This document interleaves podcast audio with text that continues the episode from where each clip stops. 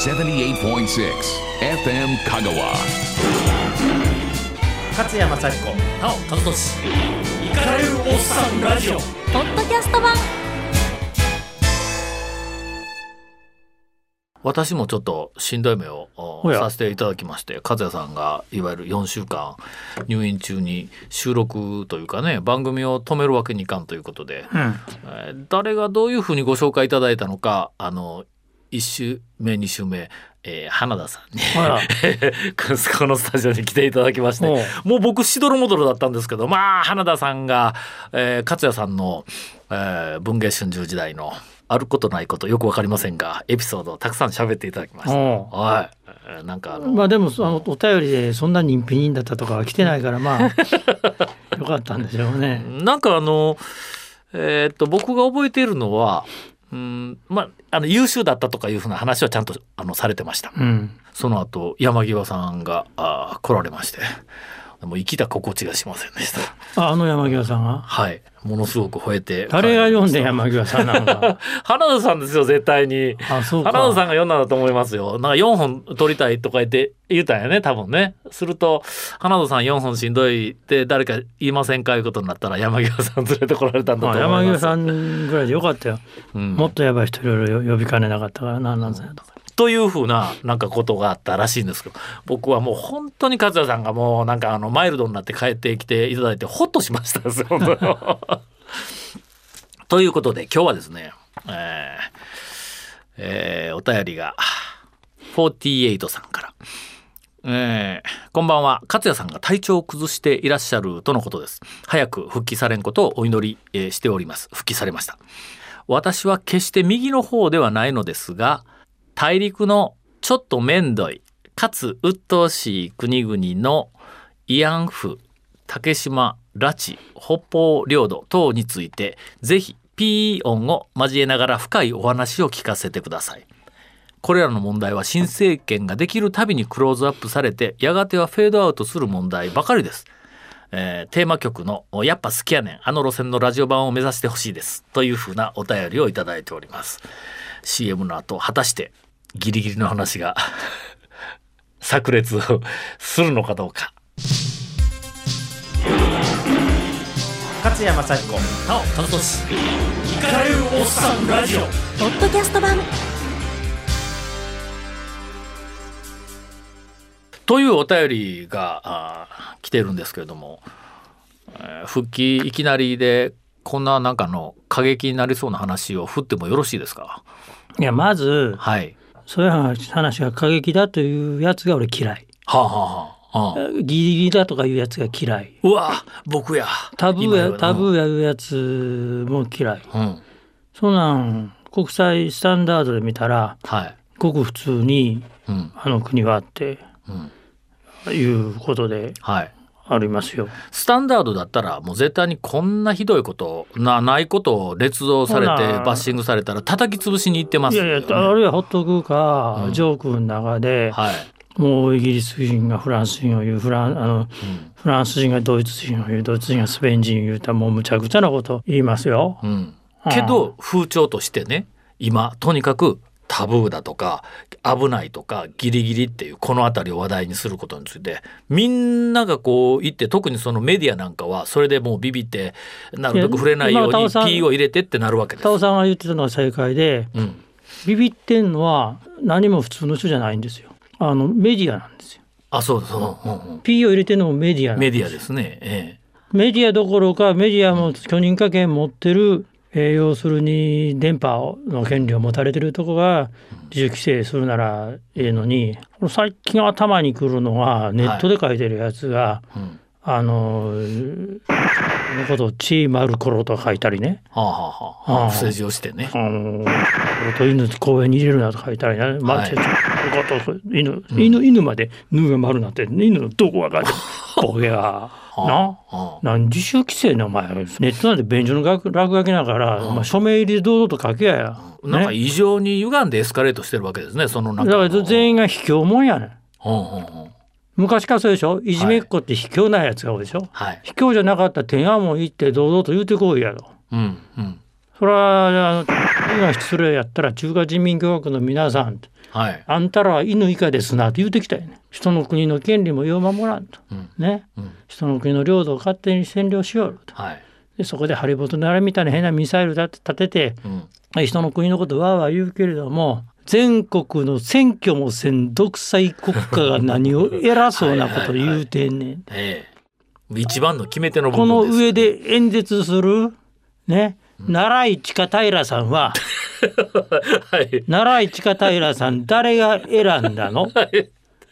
誰が選んだの？皆さん国民ですかと。どうやって選ばれたの？ね？あの毛沢さんとかいう人もどう選ばれたの？はい。あれをもうたくさんや。思ったからその後次々選んだけどうん。一個も成功せえへんかったな、うん。どこへ行くの君たち？どうするの、うんねえで僕チベットもウイグルも行ったけども本当に立派な人たちが一生懸命働いてるのにそれをあの中華漢民族が搾取しとるとうん。自由になりたいんやからはい。好きに国を建ててあげてうん。そこに多数の経済援助をやるのが、えー昔ながらの大人の国とちゃいますかと、うん。核実験をやりたいためにあそこをもっとって、どないな国なの？あんたらってあそこで言ってあげたりね。ああ。どう反論するのかな思って。うん。本当はそれをその、まあ、ネットの中のうぞうむぞうでなくて、まあ、日本の大マスコミがやらないかん。そうよ。中国の現状とか書けばいい朝日新聞なんか朝日新聞昔社会党の代表団が北京行った時に、北京にはネズミ一匹いないって書きやがったからな。清潔で。へえ。そんなんばっかりよ。あ裸足の医者とか言ってメスも使ったことないやつがそこらお姉ちゃんが走り回ってこんなすごい手術してんのけどとかね、あ。うん。うん、もうそそれそれそれそれ代表がはい。朝には三本勝っておってねうん。あの人権をで売り売ってるやつが、はい本田ってさんねおんねんけど、はい。えーその一人が本田勝一ねはい。あのエスキモ食なんかっとうあの、食っとったか思ったらうん。あの、ね、捏造の話書い熱をた人ですね。南京大虐殺はい。南京大虐殺で本田勝一が南京行く前なかったやんうん。それが今南京大虐殺記念館まで立っちゃったんだから一人のジャーナリストが嘘つかいたらどこまでどうなるかと。なかったものが南京大虐殺使われた軍刀とかいろいろ写真とか出てきてんだから大変な大変なもんやね。ほううん、僕まあ、すごいブームを起こした人ですね。ブーム起こしたブーイベンターとしてはすごいうんうん大したうん。けど日本を貶めるうものとしてはもう天天天才やね。最低の最低ですからもう天才的に日本を貶めたわけですね。そう。ああれ日本の右翼っていうかまっとうな人たちもあうん。一方にですね、はい。あの日本にはですね文化勲章とか言ったらね、はい。えー告知悪章とかなんかそういうね国のはいはいはい。あれとかね。ええ告知をしてあそうそう。悪事を働いた。そうそうそうそうはいはい。うん。うん、クソクソ大賞とか作ってね あのあげたらいいのにとダントツですね。日本の国丸ごと巻き込んで延々と悪口を言われ続けている原因を作った人やからそすごい人ですね。うそれをまた読んで、うん。あの講演させるバカが日本中にああ話題になりましたね。いるから。あれですけどだっけあの北海道の大学でどのこのって言ったえっとね。あれは違う人か。あれは上村さんいう人か。上村上村隆上村隆。はいはいはいさすがに北海道の大学は良識があったのでやっぱり、え父母 OB からはあんな読んでくるなと言うて反対があった。そう。どこへ流れたか、ええ。あもうあそこ北海道それ組だったら流れる先決まってるでしょう。広島？網走刑務所が広島前。おその時は亡命するんですよ。は韓国の大学にそこで反日論をすごいな。反日論をやってるという。もうもはや、まあ、わ私たちが考える誠実な日本人ではないですね。じゃないよ、うん。まあそうするとネット上ですぐにルーツとか調べたりするけど俺そんなんどうでもいいと思うね、うん。韓国人であれね朝鮮人であれシナ人であれうん。あの日本のこと好きでいたら、はい、いいシナ人だし朝鮮人だと思ってるから大東亜共栄圏ってそもそもそれを目指したんだから。はああね。そうですね。もうもうあれをようようようやらん、んとこでこことこでもう日本大日本帝国はダメなんですよ。うん。本当に五族共和をねはい。目指してたんだったら、うん。今頃本当に幸せな大東亜共栄圏ができて、はい。もうその辺隣もリーさんやし、うん。ね、ディレクターのチャンさんではい。もうあの FM 香川も、うん。パクさんに乗っ取れちゃう。で正正式に買われて CM はロッテ入ってると。うん。ね。でみんな幸せでうん。でうちの、えーメンツー団もはいメンツー団ピョンヤンとかさはいはいはい。メンツー団旅順とかでうんガバガバ売れると、でも今思うとやらなくてよかったような気もしませんか？なんで。そんなね一番今日鋭あすいません。鋭いところに突っ込んでくるの？あのもしかしたらもう未来英語日本人とそのまああの朝鮮民族の方とかまあちょっと聞きかじりで言うとその儒教の国の人たちの考え方とかまあそういうふうな生き方の人たちと合わないんではないかなという気がものすごくするんです。あの日本人まあ私たちは、まあ、どちらかというと世界中でものすごくマイルドなあのメンタルの国民だと思うんですけれども日本の常識とか、まあ、ルールとかいうふうなのでこういろんなそのケアにしろ何しろ対応したらそれが今まで善意に受け取られたことがほとんどないんではないかと。これだけやっても入れられないあるいは何か約束をしても保護保護にされる国際的なルールで、えー日韓のなんかこういう取り決めをやってもそれ大統領が変わったらもう全部ひっくり返るとかだからそういうふうなんてもう付き合えない一緒になったら不幸の方が大きいんではないかという気がうすうすしてるんです。そこでいくつかに分けて考えると、はいなんてレベルの高い番組やそれはだから戦後秩序の中で、はいえーできてきた価値観がある。はいだったらもっと前、えー唐や宋の時代朝鮮三国だった時代はどうかと考えた時にああそうか。あの頃はうまくいってた可能性があるのか。遣唐使のは頃で日本は唯一2回あの元に攻められたのがあったけれどもあうん。でもその頃のことまでまあその頃から17世紀まで遡るとその後日本は上手にあの戦争に負けて逃げたとも言えんねえどどの戦争に？大東亜戦争に負けて、うん。あ日本が負けて。あの国あれ今全部あれ持っとったら抱えてたら今日本国内だけで少子高齢化でうん。アップアップでしょ？はい。これ10億人おったらあんた。あああ10億人1人日本の10分の1も稼いでないねんで。あうん。当然日本にレベルまでいかなくても近いインフラと福祉を。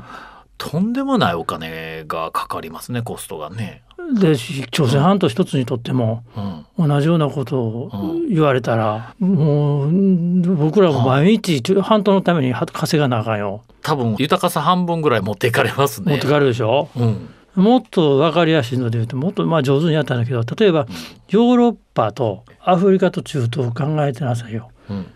ヨーロッパ諸国みんな植民地持った。うんそしたら今セネガルだなんだってあの太鼓叩いながら黒人たちがはい。お互い槍持って戦いやってると。うん。全部何か押しあの負担が来てはんはん。どっかに援助せなあかんとかはんはん。下手したら軍も出して仲裁せないかんとかやってるでしょ。あおすんごいお荷物を抱えるわけだ。でしょ。はい。で中東だって別に自分のとこだけに席来るわけじゃなくて中東はうん。アメリカに業産先売っとってはい。で自分らだけ困ったらうん。あの旧宗主国をは頼ってくるでしょ。い。はい。ね。ああの頭にあの輪っか乗せて布垂らした人らと女王様が対等に話してやな。うん。もう大大変ではよもうほんまはねもうやめた言うて。あああそういう意味では逃げうまく逃げられたわけか。はそうやろ？だから僕小学校の時言うたんですよ。あ。うん。さあアフリカとの植民地とあのヨーロッパ諸国の問題うん。どうすればいいでしょう？かちゃん分かるの。はいはいって言ってはい。あそこにうん。ゴキブリホイホイで蓋してうん100 100年ぐらいほっといて 後でそーっと開けてみて えーまだだったらこうやってもう一回ああと100年経って こうやったらうん。元通り槍持ってシンパーとか言ってあふあの虎取ってますからはい。そしたらそのままあのサファリパークに置いといたらいいんちゃいますか言うたらうん「かちゃん君家に帰りなさい」けど今思うと正解だったかも正解だったですよ。はまあほっといたら下手したら核とか持つやんそのうち。あはいはいはいは発展したら。はい。今でもそのイランの核があっち行っとんちゃうこっち行っとんちゃう言うてうん。はい。ねえ大変なコストかけて見守ってるでしょ？うん。本当はもうああいうあそうか抱えたらいかんだから。もっと言うとあんなとこ攻め入ったのはな。ああのちょっと一つ横道それるかもわからんけど、今あの韓国が北朝鮮とおなんかあの南北統一をおするかのような、まあ、動きとか機運がありますよね。あれもし本当に統一をしたら韓国って破綻しませんか？つまり韓国が例えばまあすごく分かりやすく言うと給料が、まあ、年収が平均で仮に500万あったとしたら北朝鮮って50万ぐらいでしょ、うんうん。合併しますわね合併というか統一をしたら一つの国ですから、うん僕単純に言うと韓国年収500万っていうその今の韓国の豊かさを損なわずに一つの国になるから差別するわけにいかんから50万の人を500万にせないかんわけですわ。で初めて統一韓国が年収500万のこう豊かさが実現する。あの50万を500万にするっていうのとあの北朝鮮の何千万おるか知らんけどあの人口全体の分ってものすごいコストなだと思うんですよ。社会的なコスト。何十兆か何百兆か知らんけどもうすごいコストです。韓国に絶対払えないですよ。あの経済的に。今なんかついこの間までなんか IMF の管理下にあったような国ですから絶対に破綻すると思うんですよ日本に金くれって絶対言ってきますよ。もちろん。あの統一すればもちろん。話になったら。もちろん。もう火を見るより明らかじゃないですか。何が怖いって、とにかく日本はあらゆる邪魔をして、うん。下手したらあの北側の電話頭を外してでも、うん。絶対統一させたらあうん。あなた統一朝鮮が核持って隣におるといううん。これまでの日本のうん。中華中国ロシアに対してあのあの国を干渉剤にしてやってきた。うんどこから苦労してかしたかというと明治からずっと苦労してたんですよ。はあ直接ロシアと対峙しないために、はいはい。あんなにやりたくもないか日韓併合とかやって、そうですね。日韓平和もそれが目的で。ああんな国民こっち入れたら損するに決まってるじゃないですか。それなのに朝鮮軍作って、ね、沿海州まで取って一生懸命やってきたのはとにかく干渉剤が欲しかった。はい。その干渉剤が逆に核持って日本にピストル向けたらどないなるかって悪夢ですよ。しかもあそこ軍事力からいくとあもしあの南北が韓国が統一をしたらあそこ絶対全部が北朝鮮になりますよ、なります。全部が韓国になるんではなくて全部が北朝鮮になるなると思うんですよね。北朝鮮って中華人民共和国朝鮮州にあああそうかそうか。はあはるでバックに全部、うああります。あはあ。うん。それそれそれでそれであのこうやって地図逆さにしてわかりますけれども、えー日本の原子力発電所はきれいにそこに向かって並んでます。はあはまあ全部攻められるは鼻腹見せてこうやってる。はあ。あそこにスカッと一発ずつ打ち込むだけで核使わんで全部アウトですよ。はあ。はあにもかかわらず日本は防衛できない？できない一切できない。それ憲法の話になるんだ。まあ憲法の話にもなりますけれども、はい。まあ信用しすぎたね。うん。あの韓国は裏切らない。まあ、韓国を裏切らないということはだけどこれアメリカの大きな戦略で、はい。だから今大きな転換点になったのは在韓米軍って的話出てるよ。はい出てます。ね、うん。在韓米軍出てったらどうなるかって言ったら、うん。日本国自衛隊が最後の砦になるわけでしょ？はい。あの中途半端な弱っち。いはい。大あのあの大陸に対してね。大陸に対して、ええ。ちょっと朝鮮半島に対して、はい。うんでひょっとしたらさっき言ったみたいにあっという間にに南側まで北朝鮮化したら、はい。対馬海峡を挟んで、うん。睨み合いになって。睨み合い対馬海峡対馬行ったことあります？いやないです。対馬海峡行ったら双眼鏡もつかないですぐに向こうプサン見えるんですよ。はあ。あ、勝也さんが対馬海峡に行ってこんなに韓国化してる言って。そうですよ三人口3万のところに年間2万人韓国人来てほうほうでここは韓国だ韓国だ隅だ隅だはみだって韓国が花ってムクゲムクゲの花なんですね。はい。あの人たち趣味が登山なんですよ韓国人ってね。んそこら中の山登って全部ムクゲの種まいてきやがって ここはもともとうちだって。うちだ韓国だ隅だはみだっつって。あうん。でも店も韓国料理ばっかりしたしあへ完全に韓国化してますよ。え上から桜上に行かないかん。そうそうそ桜うではいかんの？それで重要な自衛隊基地の真横には韓国のリゾート施設建ってるしはもう対馬ダメだねあれ。あ。うん。そんなんでずるずるやられててあっという間に九州もやられるし西からは尖閣諸島から中国来るし結局ではその日本は対まず例えば韓国に対して続いて北朝鮮に対してそれから中国に対してまあまあロシアに対してもある。具体的に何をしたらええんですか？強力な海軍を作ることですね。はあ。はあもっと。はねか海軍っていうとね、もう今なんてあの大きな戦艦作ってる時代じゃないとは言うけれどもあはい、やっぱりあれはねうん。効果があるんですよ。うん、今使ってるでミサイル型のあの甲板が大きいヘリ型護衛艦なんかだってはい。やっぱり出てったらみんなよその国にゾッとしますしますよね。だからそれをやるのともう一つは水陸両用のですねはい。だからもう名前もちゃんと変えたいんです。海兵隊作ることですね。はあ、はあはどこの島でも来たらすぐに徹底的に反撃して一兵たりとも返さないという状況を作る。あ、とは軍事力を高めるいうことですね。軍事力を高めるということですね。うん。それとあとはくだらない政府間援助をやめる。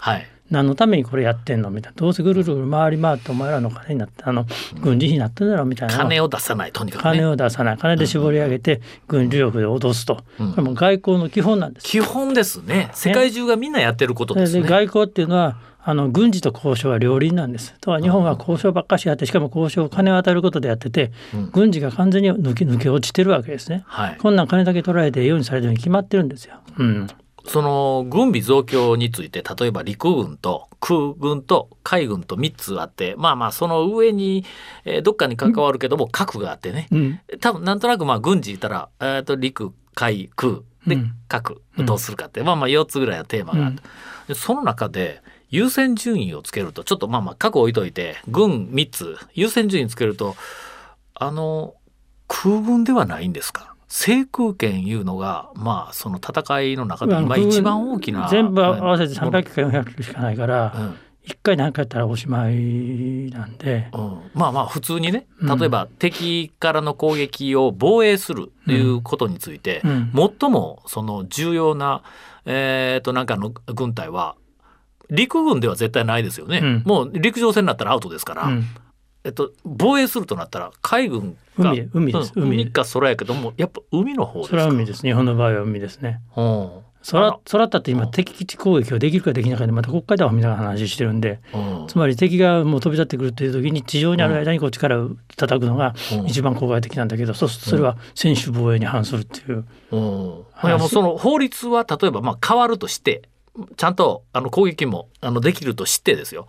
ほんでもやっぱり海軍海軍ですね。あのー例えばねその今制空権が一番なんか戦争の、まあ、勝ち負けを決めるう時に重要になるというふうな話を僕もあの何回か聞いたことがあってで、えーとある人がねあのまず、えーと今からもし何でもやってもええって言うんだったら圧倒的な能力差のあるジェット戦闘機を開発するって日本独自の。ですると、まあ、大抵のものは先制攻撃あるいは向こうが攻めてくる前に叩くっていうふうな海よりも空だっていうふうな話をあの聞いたことがあるんです。でその圧倒的なあの戦力差のある能力差のある戦闘機のポイントは2つあって1つはニューマテリアル、えーっと金属というかもう一つはエンジンニューエンジンで圧倒的なスピードと圧倒的なそのなんかあの、えーとなんか小回りが効くっていうあのちっちゃいやつでこれその攻撃能力に耐えられる機体を作るには今のマテリアルでは多分無理だから全く新しいそのなんか素材いうふうなのを開発をするっていうのこれかなり優先うん順位が高いっていうふうな話を聞いたんですよ。まあまあまあできて35年先でしょうね。それぐらいかかるんややっぱり。でその頃にはうんもう人人乗ってないでしょうね。ああそうか AI の時代になったあもう完全にああもう完全に。はい。うん、で日本の技術だったら多分世界に一番先駆けて世界最先端の戦闘機できるんちゃういかやだだから だからそれはもういろんなこと絡めててうん日本のくだらないうんあ武器非輸出？はいあれ外したら日本の GDP だって今の3倍になりますよ。ああああそうですね。そうですよ。うんうんうんなるなる。うん全部に武器言うとお前日本産に限ってるやん。ああのアメリカ産ですごくある高いの使ってるよりアメリカが許してないからうんやるわけでしょ？海軍はポイント何なんですか？潜水艦ですよ。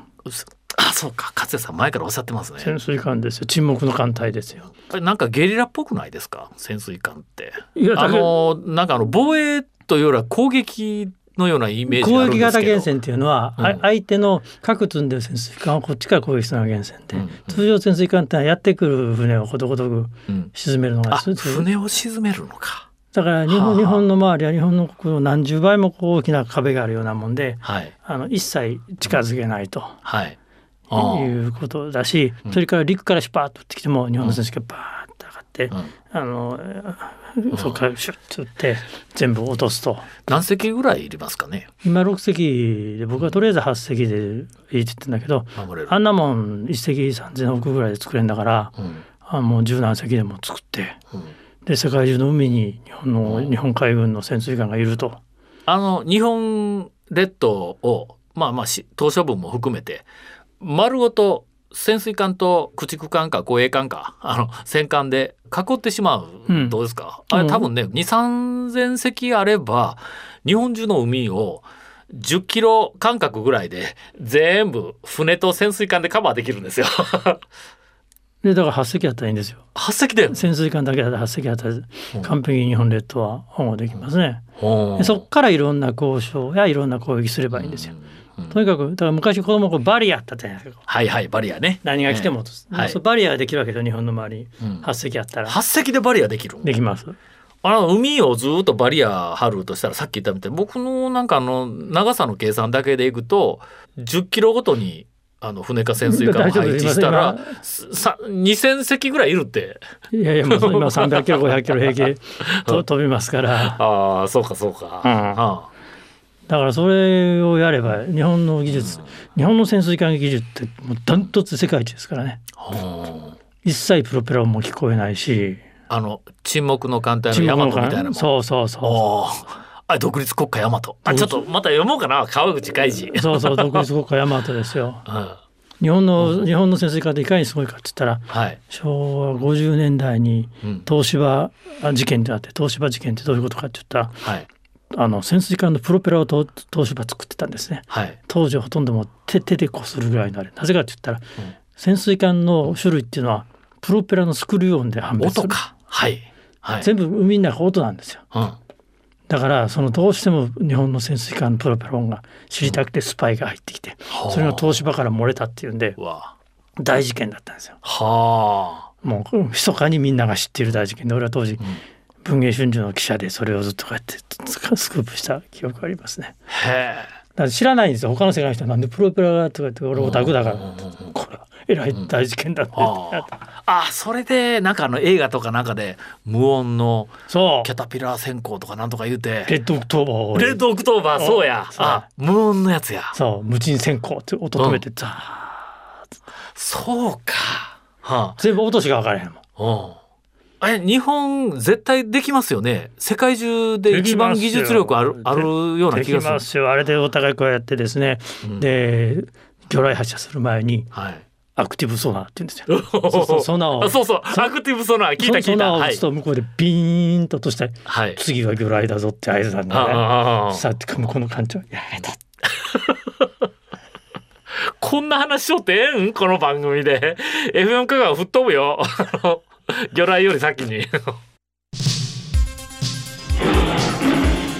勝山幸子なお楽しイカれるおっさんラジオ。ポッドキャスト版。